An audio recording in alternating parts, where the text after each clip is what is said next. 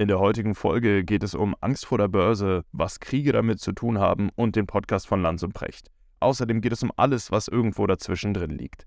Gerade das Thema Angst vor der Börse ist aber ein essentieller Bestandteil. Wenn dich also interessiert, warum viele Deutsche immer noch nicht investieren, ist das genau die richtige Folge für dich. Lass gerne eine Bewertung bei Spotify, iTunes oder wo auch immer du den Podcast hörst da. Und bis dahin, Peace and Love.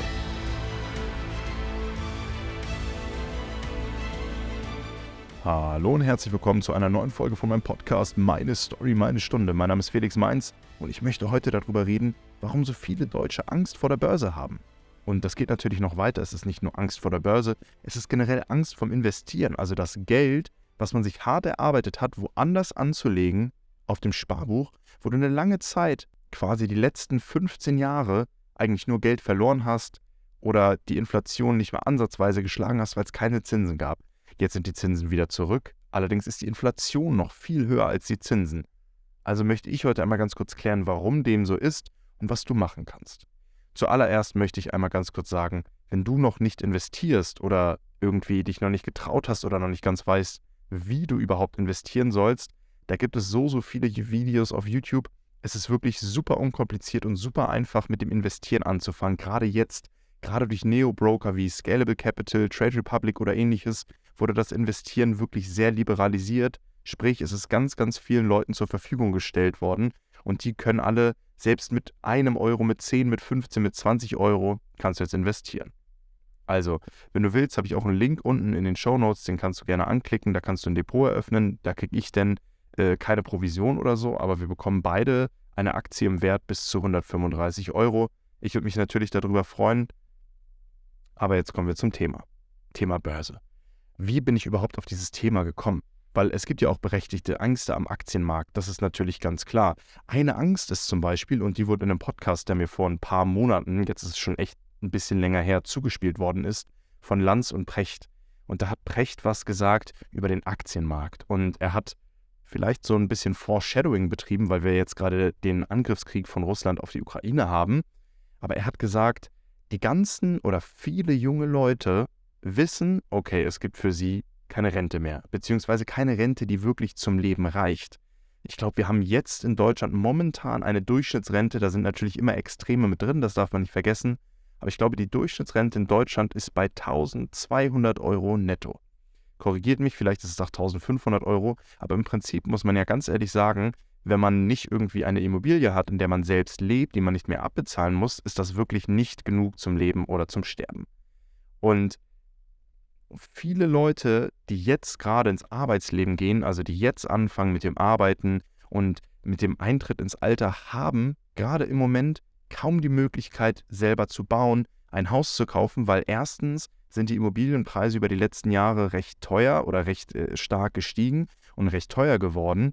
Auf der anderen Seite haben wir extrem hohe Bauviehzinsen, sprich die Baufinanzierung ist auch extrem kostspielig geworden. Die Tilgung, die Kredite und so weiter und so fort. Einfach dadurch, dass jetzt wieder Zinsen am Markt sind, muss man mehr auch für Kredite zahlen und es wird immer schwieriger für junge Leute jetzt Häuser zu bauen oder wie gesagt zu kaufen.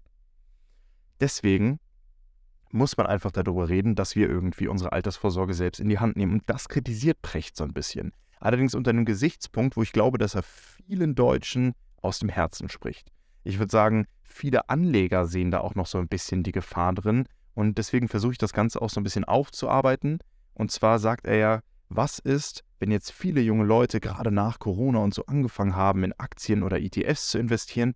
Aber was passiert denn, wenn wir mal wieder einen riesigen Wumms an der Börse haben? Wenn wir einen richtigen Crash haben? Wenn es nicht sowas ist wie beispielsweise in Anführungszeichen, ich möchte das gar nicht schönreden, nur ein Krieg in der Ukraine, mit äh, Russland oder von, von einem Angriffskrieg von Russland aus, sondern wenn wir mal wirklich einen Krieg in Europa haben oder in Westeuropa oder einfach einen Krieg, der auch größere Wellen schlägt, wo einfach ein bisschen mehr passiert, wo vielleicht dann auch Parteien, die nicht aus Europa, vielleicht aus dem amerikanischen Raum kommen, involviert sind. Sprich, man kann schon fast sagen, ein Weltkrieg.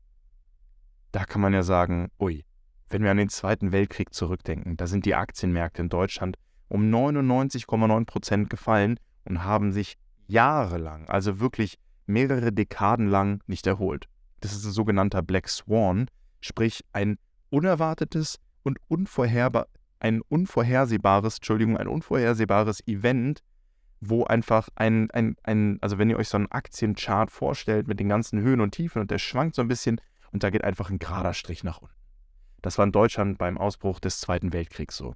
Und dann kann man natürlich sagen, ui, ich habe meinen DAX 30 ETF und wenn in Deutschland, also es ist sehr unwahrscheinlich und wir hoffen, glaube ich, alle, dass es nicht passiert, wenn Deutschland jetzt nochmal einen Krieg anzettelt, dann könnten meine Aktien wieder um 99,9% fallen und dann ist ja mein ganzes Geld weg. Dann ist meine ganze Altersvorsorge weg.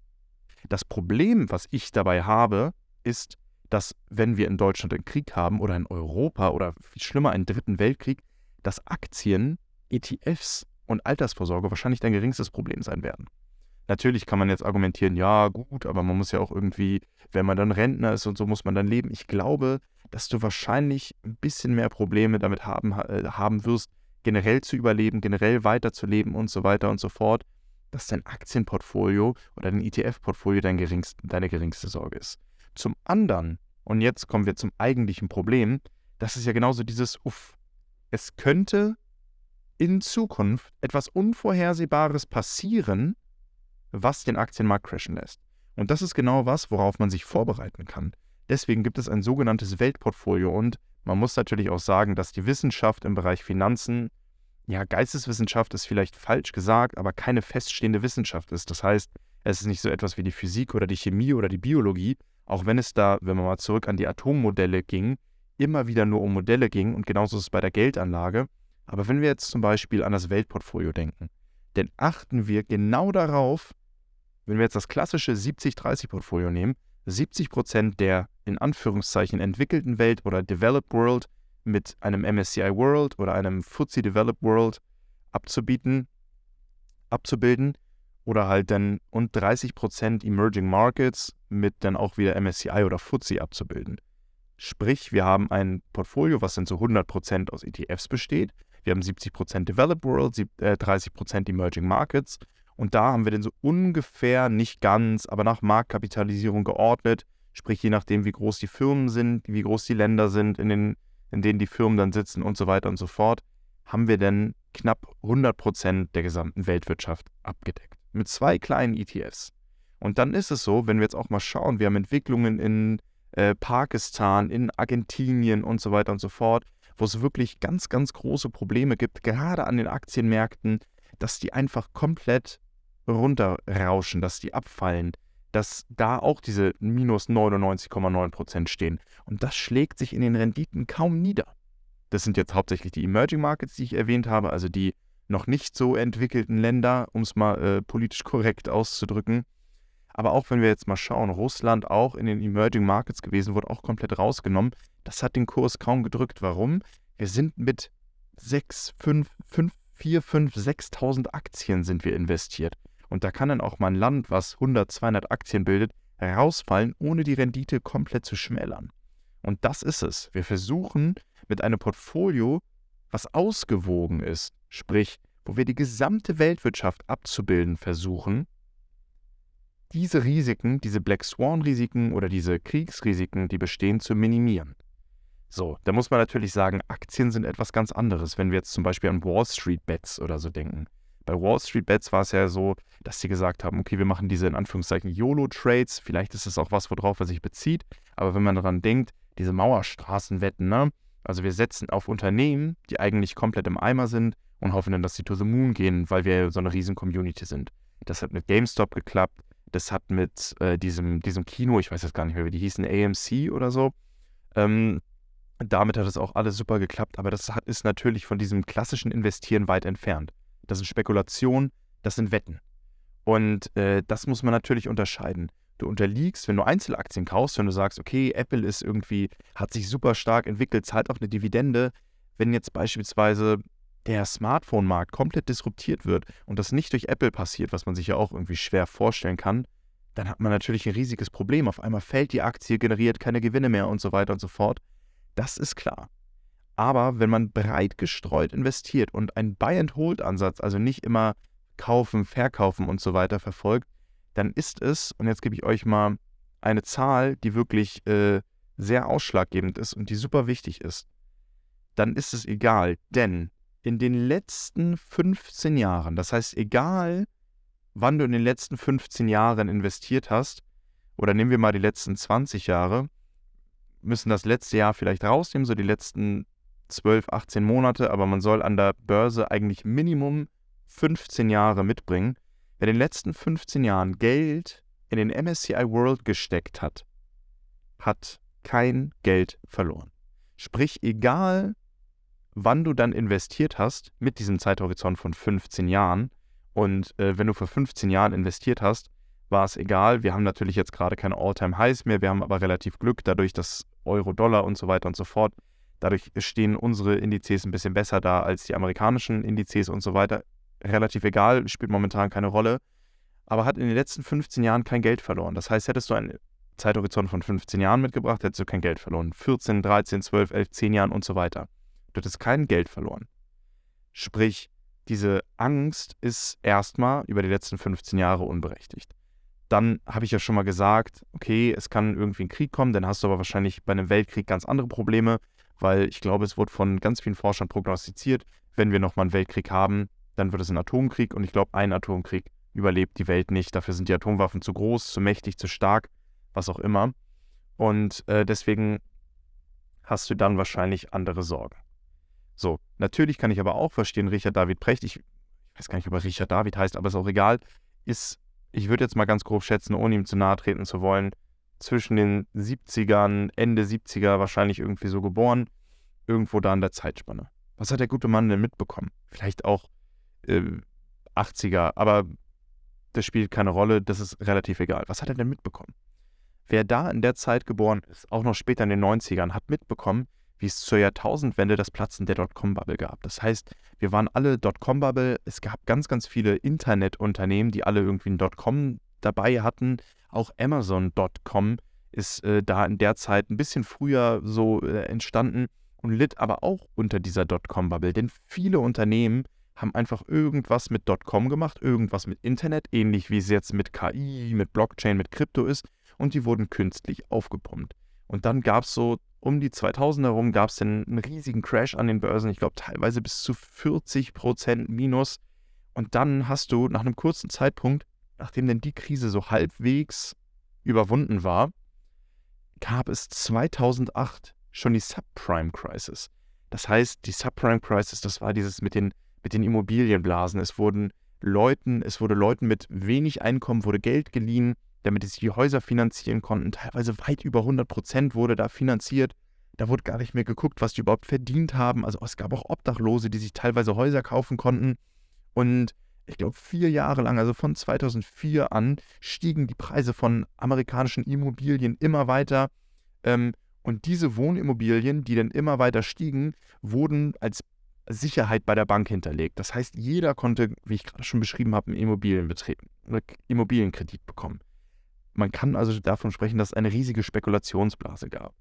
Und ähm, also es wurde quasi, ich hoffe, ich habe das ausführlich äh, oder klar genug erklärt, aber ich sage es nochmal, du konntest auch, wenn du arbeitslos warst oder, ne, sage ich mal, krass von der Straße warst, einen Kredit bekommen. Denn wenn du ein Haus kaufen wolltest, wurde genau dieses Haus einfach als Sicherheit hinterlegt, weil die Banken gedacht haben, okay, die Preise steigen einfach immer weiter. Dann kam es 2007 zu einem enormen Crash an der Börse. Es gab irgendwie konjunkturelle Probleme in Amerika und dann konnten die Leute ihre Kredite nicht mehr bedienen. 2008 ging dann noch die Investmentbank Lehman Brothers pleite im Zuge dieses Crashes Ende 2007. Und dann hatte man dieses große Problem, wo man hofft, dass man es jetzt abwenden kann. Und zwar, die Banken haben sich untereinander nicht mehr vertraut. Das heißt, sie haben sich untereinander kein Geld mehr geliehen. Dadurch ähm, ist denn auch im Endeffekt die Lehman Brothers Bank pleite gegangen, weil die illiquide waren und Kunden nicht mehr ausbezahlen konnten und so weiter und so fort. Also sie konnte sich nicht mehr refinanzieren. Das heißt, oder um das zu verhindern, wurde dann, nachdem wir diesen riesigen Crash auch wieder an der Börse hatten, ne, erst 2000, jetzt 2008, und äh, danach kam dann diese Niedrigzinszeit. Also wir hatten ganz, ganz lange 0% Zinsen. Die Zinsen wurden sukzessive einfach um weitere Bankencrashs von großen Banken äh, zu verhindern und damit die Banken sich bei den Zentralbanken, also nicht mehr untereinander Geld leihen mussten, sondern von den Zentralbanken Geld leihen konnten, hatten wir teilweise wirklich 0% Zinsen. Das heißt, die Märkte sind super stark gefallen. Wenn Märkte fallen, Aktienmärkte setzen sich aus Angebot und Nachfrage zusammen. Sprich, viele Leute, viele Anleger, egal ob institutionell, egal ob privat, haben ihre Aktien verkauft. Und das ist dann natürlich ein, ein, ein riesiger Fakt, der dann auch damit reinspielt, wenn man eine Aussage tätigt und sagt, hm, ich weiß nicht, sind Aktienmärkte langfristig wirklich gut? Ist es wirklich was, wo ich jetzt mein Geld investieren kann, möchte, was auch immer? Und äh, man hat bis heute irgendwie, merkt man, dass es immer noch so eine gewisse Angst vom Kapitalmarkt gibt. Ähm, die beliebtesten Gründe, die es da gibt, die für, ja, für die Deutschen hauptausschlaggebende Argumente sind, warum sie Angst vom Kapitalmarkt haben, ist zum einen einmal diese Angst vor Verlust, über die wir gerade ausführlich gesprochen haben. Denn viele geben auch an, dass es fehlendes Wissen ist, Viele haben auch Angst vor Betrug, vor allem irgendwie durch Banken, Finanzberater, was auch immer. Oder schlicht und einfach kein Vertrauen in Aktien. Ich möchte jetzt so ein bisschen einmal ganz kurz die Punkte lang gehen. Ich möchte zuallererst bloß eine erschreckende Statistik einmal raushauen.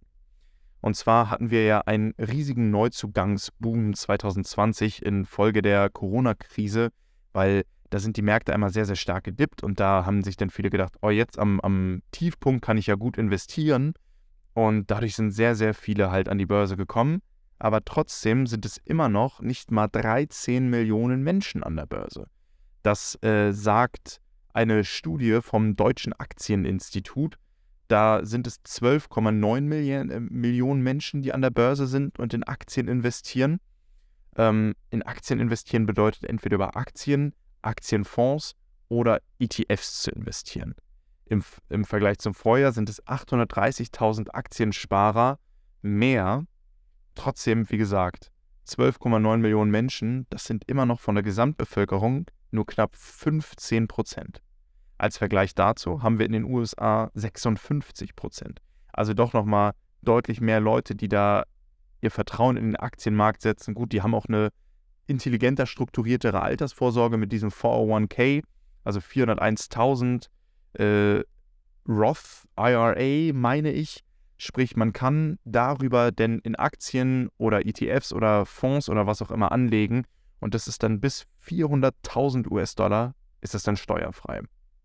Sprich, da ist auch nochmal einfach von der Altersvorsorge her was ganz anderes. Das ist ja in Deutschland, sprechen wir auch über eine Aktienrente, aber das ist ja irgendwie ja, das ist ja, steht jetzt in den Sternen, ob das jetzt im Endeffekt doch kommt. Das war ja eine der ersten Sachen, die die Ampel machen wollte. Aber es gibt ja immer noch irgendwie Probleme damit, wie man das dann im Endeffekt umsetzt. Und ich sage euch, wie es ist, 10 Milliarden sind ein Tropfen auf dem heißen Stein. Das müsste mindestens jährlich, eigentlich halbjährlich investiert werden. 100 Milliarden wäre ein besserer Anfang. Aber da ist dann auch die Frage, wo kommt das Geld wieder her? Weil Deutschland ist ja gerade in Europa, glaube ich, das Land mit den zweithöchsten Steuern nur hinter Belgien. Aber äh, dazu wann anders mehr. Was ich jetzt äh, nochmal besprechen muss, möchte, ist der Angst vor Verlust. Und da muss man ganz klar sagen, kurzfristig sind Aktien ein Casino. Sprich, man kann niemals voraussagen, ob eine Aktie morgen höher oder tiefer als heute steht. Und das ist ja sowas, was sich einige Trader irgendwie auf die Fahne schreiben. Äh, ich mache 0,2% Tag plus im, am, äh, 0,2% plus am Tag das akkumuliert sich hoch auf 100% im Jahr. 100% im Jahr. Wenn wir über erfolgreiche Investoren reden, dann äh, denken wir vielleicht an Warren Buffett, dann denken wir an George Soros, die beide, ich glaube, knapp 20% pro Jahr für ihre Kunden, äh, für, nicht für ihre Kunden, für ihre Aktionäre oder Anteilshaber erwirtschaftet haben. Und äh, ich weiß nicht, ich denke jetzt noch an Peter Lynch, der irgendwie 29 Prozent pro Jahr zwischen 77 und 1990 für seine Investoren bei Fidelity Magellan erwirtschaftet hat. 100 Prozent pro Jahr, krass. Keiner weiß also kurzfristig steigen Aktien oder fallen Aktien. Wo wir aber dran glauben und was wir seit der industriellen Revolution oder seit der Industrialisierung eigentlich sehen, ist, dass Märkte sich immer weiterentwickeln, sprich, dass Aktien oder der breite Aktienmarkt auch immer weiter steigt. Also diese Angst vor Verlust, die ich aufgeführt habe, ist eine teilweise unbegründete Angst. Denn wenn ich sage, ich habe Angst, dass mein Geld morgen weniger wert ist, kann ich dir nur sagen, dann ist die Börse höchstwahrscheinlich nichts für dich. Aber wenn du es machst, und das ist ganz witzig, wie beispielsweise André Costolani, ein sehr bekannter Spekulant, der hat äh, so die Schlaftablettendoktrin genannt und meinte, kauf die Aktien, nimm Schlaftabletten und wenn du in 50 Jahren wieder aufwachst, dann sind diese Aktien gestiegen. Das darf man natürlich nicht ganz unkritisch beleuchten, aber gerade in einer Zeit von liberalisierten Märkten durch ETFs kannst du theoretisch einen Sparplan einrichten. Das heißt, zum Beginn des Monats geht immer automatisch Geld von deinem Konto runter in diesen ETF, vorzugsweise in MSCI World, MSCI Emerging Markets oder von FTSE die Pendants dazu. Und du guckst dann in 20, 30, 40 Jahren, wann du vorhast, in Rente zu gehen. Bei mir sind es jetzt noch knapp, also wenn ich vorhabe, in Rente zu gehen, ist was anderes. Äh, aber wenn ich jetzt gucke, ich bin 24, ich schätze mal, dass es noch so mindestens 43 Jahre sein werden, bevor meine Generation in Rente gehen kann oder in Rente gehen darf. Ich möchte persönlich schon früher die Freiheit haben, in Rente zu gehen und versuche deswegen auch mehr als 25 oder 50 Euro zu sparen. Aber ich möchte auch einmal ganz kurz mit euch eine Rechnung durchführen. Also wenn wir jetzt einen äh, ETF nehmen auf den MSCI World und ein Startkapital von null haben, bei einer monatlichen Sparrate von 50 Euro und einem Zeithorizont, ich nehme jetzt mal der Einfachheitshalber 40 Jahre.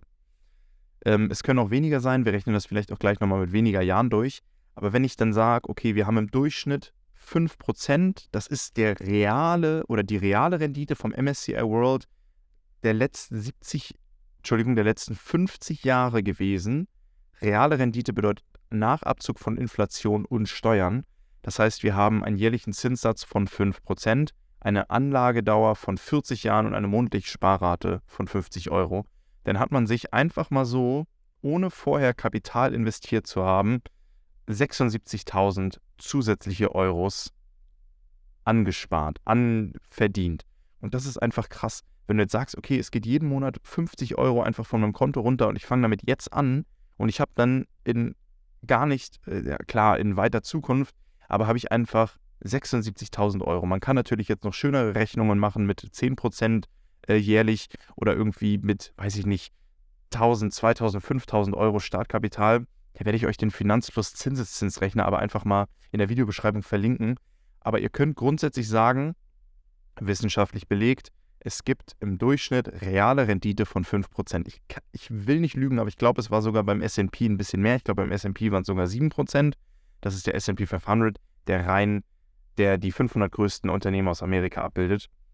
Aber Angst vor Verlust ist, wie gesagt, eine teils begründete Angst, denn der Verlust kann kurzfristig passieren, aber langfristig muss man sich eigentlich keine Sorgen machen. Das Ziel ist es natürlich, ganz klar, monatlich mehr als 50 Euro zu investieren. Und man sagt auch immer, man sollte eine Sparrate von zwischen, also mindestens 10% haben. Und ich schätze mal, dass es bei den meisten Erwerbstätigen hoffentlich ein bisschen mehr als 50 Euro sind. Bin ich mir aber ziemlich sicher. Aber das kann man dann auch alles irgendwie mit einberechnen. Was machst du in den ersten Jahren? Was machst du denn in den späteren Jahren? Wie viel investierst du? Aber durch den Zinseszins kann man sich dadurch einfach einiges an Geld zur Seite legen. Punkt 2. Fehlendes Wissen. Das ist so ein bisschen eine Entschuldigung, die ich irgendwie gar nicht durchgehen lasse. Aber dieses fehlende Wissen ist auch so was Typisches, ja, würde ich sagen, was typisch Deutsches. Ich möchte jetzt nichts machen, wo ich mir nicht zu 100% sicher bin. Das fängt ja irgendwie beim Hauskauf, wo es vielleicht gar nicht schlecht ist, viel zu recherchieren, beim Autokauf, beim Lebensmitteleinkauf hört es auf, beim Hauskauf fängt es an. So, bei einem Haus ist es vielleicht sinnvoll, wie ist die Lage? Wie ist die Renditeentwicklung? Wie viel Geld muss ich zahlen? Zins? Wie viel Eigenkapital bringe ich mit? Wie finanziere ich das? Will ich da drin leben? Will ich das vermieten? Und so weiter und so fort. Da lohnt sich das vielleicht ganz viel zu recherchieren. Beim Autokauf ist es denn so, was sind die Probleme von dem Auto? Wo muss ich darauf achten, wenn ich beim Gebrauch Gebrauchtwagenhändler bin und so weiter und so fort. Und das ist ja alles Wissen, lehne ich mich mal aus dem Fenster, was online verfügbar ist. Sprich, die Leute gehen da ja auch nicht in Kurse, Seminare, was auch immer, sondern gucken sich das irgendwie online an, fragen vielleicht Freunde und so weiter und so fort. Und das geht nicht bei Aktien. Es gibt zig Finanzbücher, angefangen bei Rich Dad Poor Dad über Money Master the Game, über das einzige Buch, was du über Finanzen lesen musst, von Finanzfluss. Es gibt André Costolani, äh, der hat einige Bücher geschrieben. Ich weiß gar nicht, äh, wie, wie der Titel jetzt noch war von dem Buch, habe ich aber auch auf jeden Fall. Die Kunst über Geld nachzudenken, habe ich auch gelesen. Es gibt so viele Bücher, die man lesen kann. Und wer sagt, ich habe keinen Bock auf Lesen, geht auf deutsche YouTube-Kanäle, Finanztipp, Finanzfluss. Es gibt noch so, so viel mehr. Das sind jetzt die ersten beiden, die mir spontan eingefallen sind. Hm. super, super viele, super interessante Dinge auch, äh, die man, über die man sich informieren kann. Es gibt Podcasts, es gibt auch Seminare. Du kannst auch gerne, wenn du willst, ein Wochenendseminar belegen. Es gibt Online-Kurse, wenn du nicht zu einem Seminar in Präsenz hingehen willst. Aber dieses fehlende Wissen ist natürlich eine Entschuldigung. Eine Entschuldigung, die sehr, sehr kostspielig ist. Denn am Ende des Tages bringt es dir nichts, wenn du mit einem negativen Zinssatz äh, dein Geld auf dem Sparbuch liegen lässt und am Ende des Tages nicht genug Geld dabei hast. Deswegen fehlendes Wissen ist so ein Punkt, den ich äh, tatsächlich nur halb gelten lasse, beziehungsweise eigentlich fast gar nicht gelten lasse, weil er meiner Meinung nach außen vor steht. Dann kommen wir zum dritten Punkt. Angst vor Betrug. Und äh, das ist auch was, wo ich mich wirklich mit auseinandersetzen möchte, wo, wo ich finde, dass man sich auch mit auseinandersetzen muss. Denn wenn man mal ganz realistisch das betrachtet, ist das, was einige Banken mit den Kunden gemacht haben und teilweise immer noch machen, nah an Betrug, grenzt an Betrug, ist fast Betrug.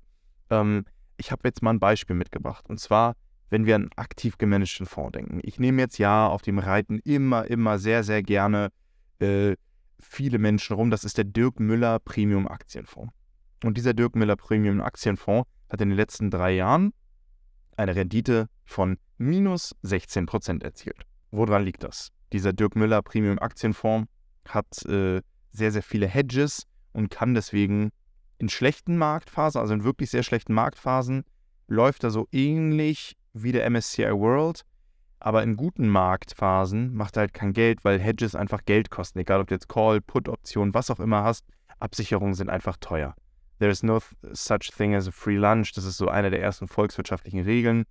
Ähm, aber auch wenn wir auf Fonds gucken, ist es einfach so. Das heißt, Absicherungsgeschäfte kosten Geld.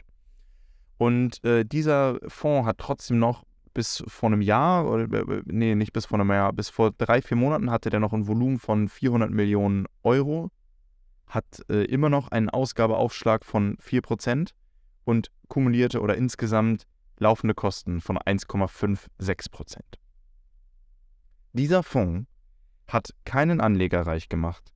Wenn du 16% in drei Jahren verlierst, im Gegensatz dazu hat der MSCI World, ich weiß gar nicht wie viel, aber deutlich zugelegt in den letzten drei Jahren. Ähm, und der Fondsmanager, beziehungsweise die Fondsgesellschaft, über die Dirk Miller den Fonds vertreibt, hat knapp 6 Millionen Euro jährlich, 6 Millionen Euro jährlich an Gebühren gemacht. Das muss man erstmal sacken lassen. Sprich, das ist das Betrug. Natürlich ist es kein Betrug. Es ist ja nicht so, dass er nicht transparent ist oder dass es nicht einsehbar ist. Aber auch wenn wir darüber nachdenken, dass früher Leuten Beteiligungen an Containerschiffen verkauft worden sind, geschlossene Immobilienfonds, auch teilweise offene Immobilienfonds, wo Leute Unsummen an Geld verloren haben, weil sie nicht wussten, was man da machen musste, was überhaupt die Bedingungen sind, dass sie an ihr Geld jahrelang nicht rankommen. Das heißt, man kann erst nach zehn Jahren sich das Geld wieder auszahlen lassen das alles, diese Bankberatung, wenn wir an die deutsche Vermögensberatung denken, dann ist das natürlich ganz klar einfach ein Riesenkonzern der deutschen Gesellschaft, dieser, diese Angst vor Betrug. Aber, und da müssen wir jetzt auf den zweiten Punkt, nämlich fehlendes Wissen zurückgreifen, wenn du genug weißt, musst du dich nicht betrügen lassen. Es gibt ganz, ganz viele Honorarberater, also Honorarberater bekommen keine Provision, wenn sie dir irgendwie ein Produkt, das gerade super heiß auf der Bank ist, verkaufen, sondern Honorarberater bekommen Geld, wenn du dich von denen beraten lässt. Die werden stündlich bezahlt. Die bekommen einen Stundenlohn und beraten dich dann. Und äh, das kann zum einen gut sein für dich, weil du weißt, was du ausgibst an Geld für deine Finanzberatung. Zum anderen kann es auch gut sein für dich, weil du weißt, dass sie nicht zwangsweise Produkte vertreiben, die ihnen jemand vorgesetzt hat. Ähm, auf der anderen Seite ist es also es ist klar ein super wichtiger Job und ich glaube, sehr, sehr viele Menschen könnten davon profitieren. Aber ich bin der Meinung, dass du dieses Wissen auch anders aneignen kannst. Wie gesagt, Honorarberatung ist eine super Möglichkeit. Du kannst auf Seminare gehen, aber gerade YouTube, Bücher, Podcasts, Twitter, das sind alles kostenlose Sachen. Und ähm, die meisten Leute vertreiben auch oder sind der Meinung, dass ETFs für den Großteil der Masse einfach super sinnvoll sind. Wenn du es nicht mir glaubst, dann vertraue Warren Buffett, der sagt Never bet against America, aber er wird auch dem Otto Normalverbraucher wird er anvertrauen, kauf dir einen S&P 500 Indexfonds und gut ist. Der hat ähm, auch eine super Rendite gemacht. Ich glaube, ein bisschen besser als der MSCI World. Wenn man aber realistisch ist, wird auch die USA der Regression zum Mittelwert, sprich, die wird sich angleichen. Palava, Palava, Fachgesimpel. Aber die meisten vernünftigen, seriösen Anleger würden dir empfehlen, wenn du keine Zeit hast, dich damit zu beschäftigen, sprich, dieses fehlende Wissen irgendwo gegeben ist und du Angst vor Betrug hast, nimm die Finanzen selbst in die Hand.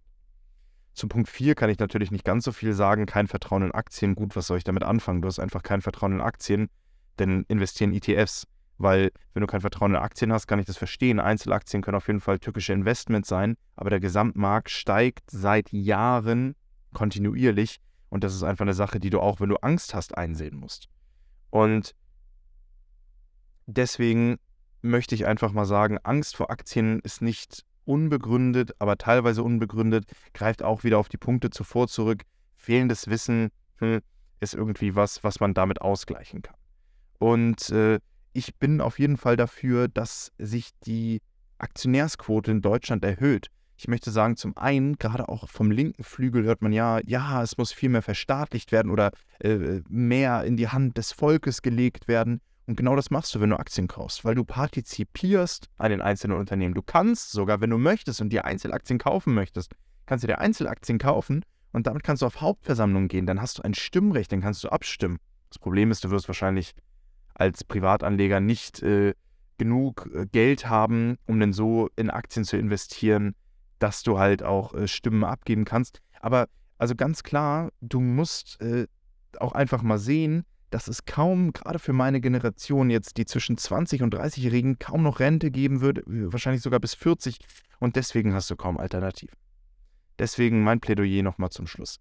Wenn du überhaupt keine Zeit hast, dich mit Aktien zu beschäftigen, wenn du überhaupt keine Zeit hast, dich mit Anlage zu beschäftigen, eine Depoteröffnung dauert fünf Minuten. Du brauchst deinen Namen, deine Adresse, äh, du brauchst äh, vielleicht äh, deine Steuer-ID, aber das suchen die meisten auch für dich selbst raus. Du kannst einfach zu irgendeinem Neo-Broker gehen, dann musst du dich einmal über Videoident identifizieren mit deinem Personalausweis und dann bist du, hast du in 10 Minuten ein Depot eröffnet. Maximal. Ein Sparplan einrichten dauert maximal drei Minuten, wenn überhaupt. Und du kannst dann entscheiden, nimmst du das vom Verrechnungskonto oder lässt es dir einfach per SEPA-Lastschriftmandat von deinem Konto abziehen. Also es ist wirklich keine Aufrede, Ausrede, 15 Minuten in seine Zukunft zu investieren. Und ähm, ich versuche auch gerade mit meinem Channel irgendwie weiter finanzielle Aufklärung zu vermitteln.